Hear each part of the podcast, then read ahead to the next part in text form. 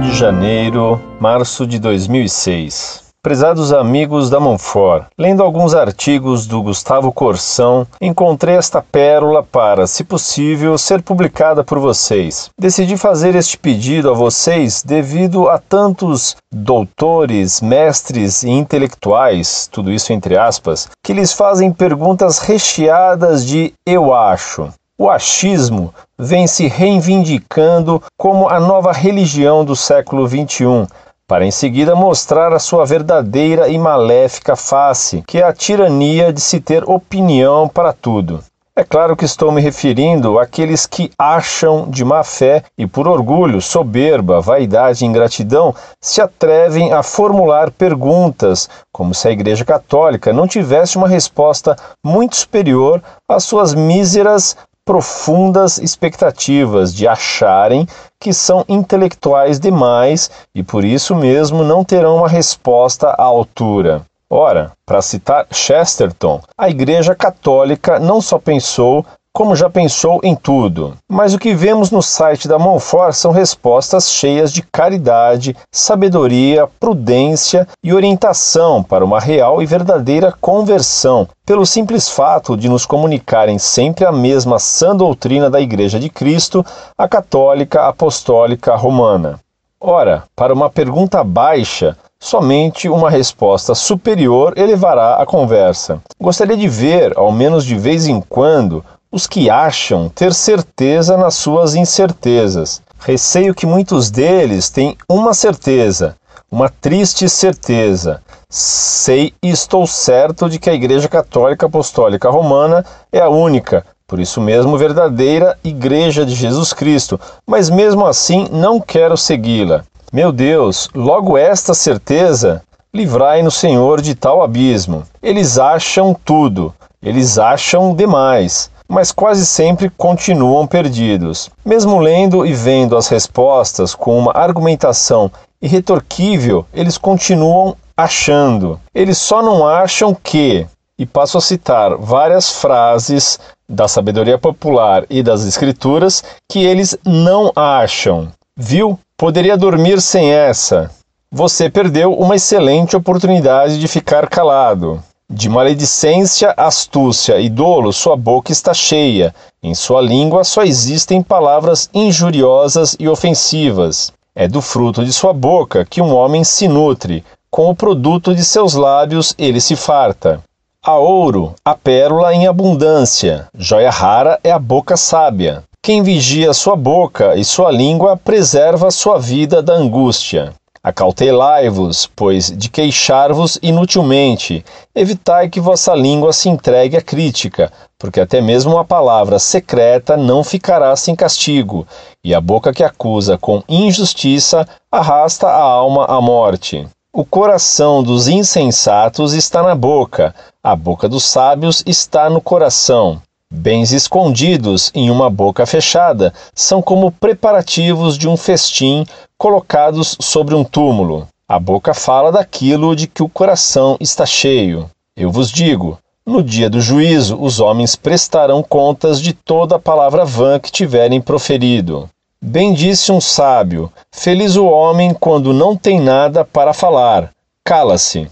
Por este ditado, logo verificamos que atualmente poucos são os felizes e demasiados os infelizes. Os que sempre acham, acreditam piamente que tudo que os inimigos da Igreja Católica Apostólica Romana dizem e escrevem são verdades eternas que não precisam evoluir. Paradoxal demais, pois logo eles que defendem a evolução. Na verdade, o que eles falam não se escreve, pois não evolui. Eis o artigo de Gustavo Corsão, intitulado Antigamente Calavam-se. Um amigo que se julga ateu ou não católico telefonou-me outro dia e logo me atirou pelos fios esta pergunta aflita: Meu caro C, me diga uma coisa. A igreja antigamente era ou não era uma coisa muito inteligente?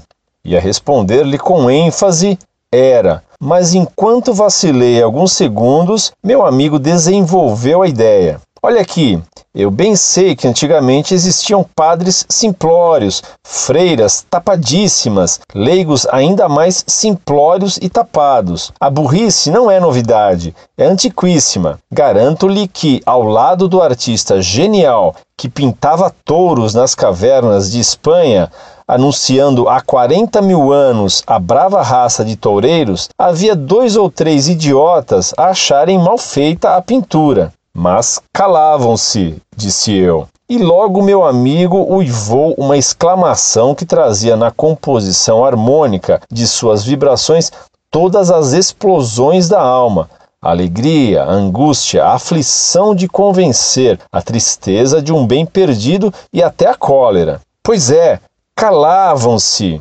Contei-lhe então uma história de antigamente. Teria eu 18 ou 19 anos e meu herói 17 ou 18. Ele era o aluno repetente de uma escola qualquer e eu seu explicador de matemática. Eu sentia a resistência tenaz que dentro dele se opunha às generalizações matemáticas. Ficava rubro, vexado e alagado de suor. Recomeçava eu a explicar certo problema quando ele, numa decisão brusca, me deteve e suplicou: Explica devagar, devagarzinho, porque eu sou burro.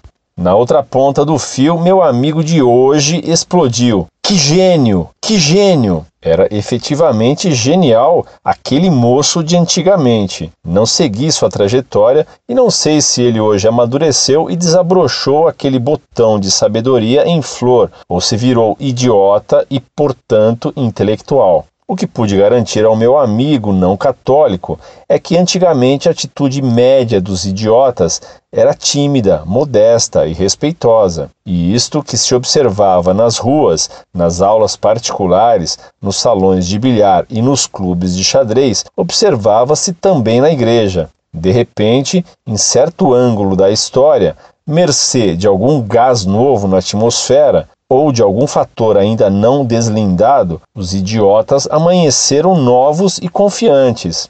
Já ouvi e li muitas vezes o termo mutação surrupiado das prateleiras da genética e aplicado à história, à igreja, ao dogma e aos costumes. Dois ou três bispos franceses não sabem falar dez minutos sem usar o termo um mundo em mutação. Se mutação houve, estou inclinado a crer que foi naquele ponto a que atrás aludimos.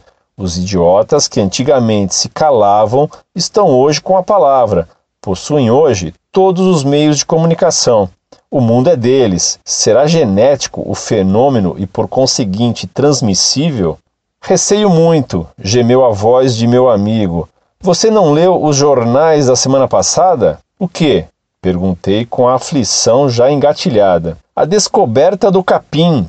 Não tinha lido tão importante notícia e o meu amigo explicou-me. Um sábio, creio que dinamarquês, chegou à conclusão de que o capim é um dos melhores alimentos do homem.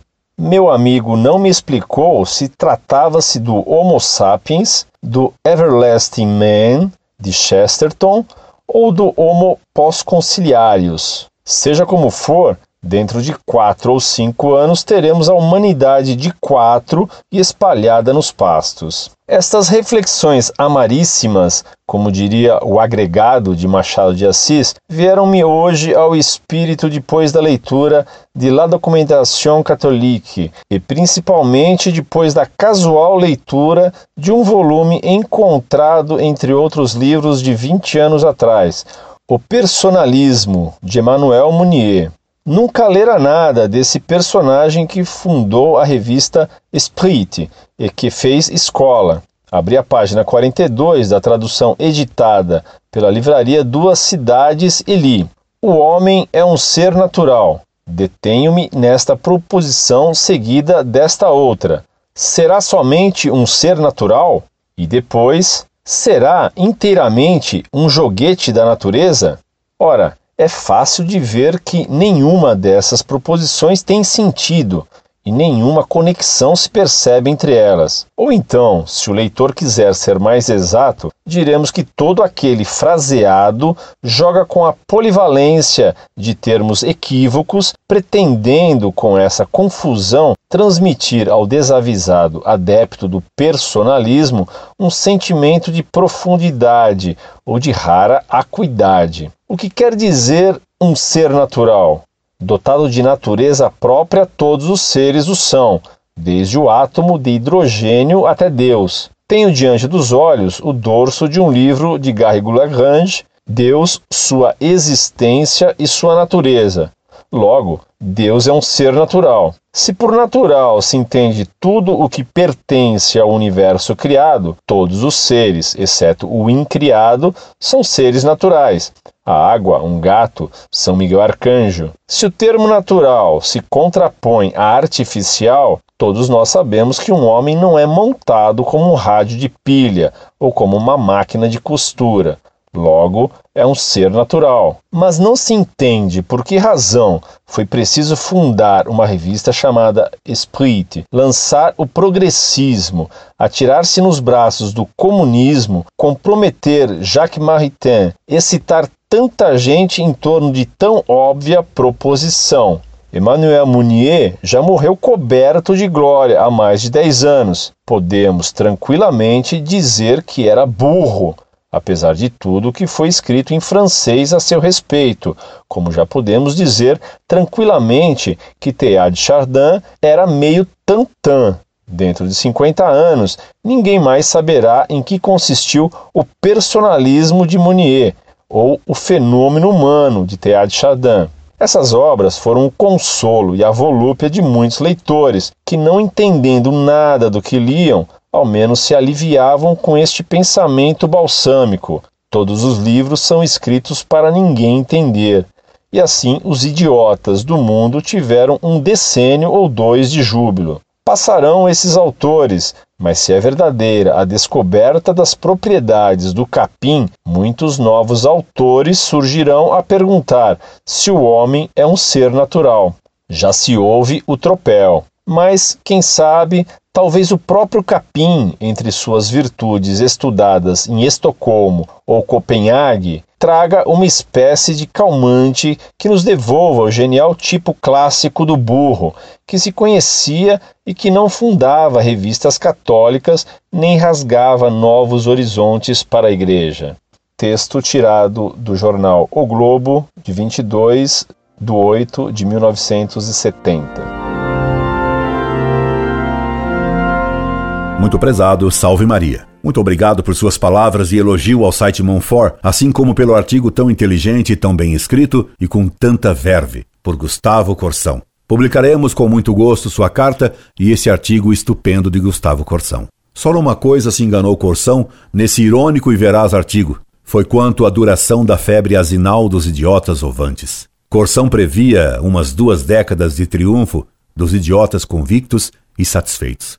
Errou. 46 anos depois da redação desse seu brilhante artigo, os burros continuam no pódio, ufanos. E o conciliarismo e o mundo em constante evolução continua fixado na burrice e admirando Munier e suas sandices muito personalistas e muito comprometidas com o comunismo, unindo spirit e materialismo, como na teologia da libertação. E o achismo continua, pois continuamos no reino sem sabedoria e sem verdade do Concílio Vaticano II. Não é mais dos púlpitos que nos caem sobre as cabeças as tolices da nova cleresia, mas das edições das editoras ditas católicas, expondo as descobertas dos novos teólogos, mas sim das homilias das missas show. Creio que os novos pratos da culinária, descoberta na Dinamarca e que alude Corsão, tomaram-se de consumo universal. Por toda parte há repastos e, sobretudo, pastos, e os relinchos se tornam universais. Personalistas? Não. Pós-modernos, estereotipados. Incorde Jesus Semper, Orlando Fedeli.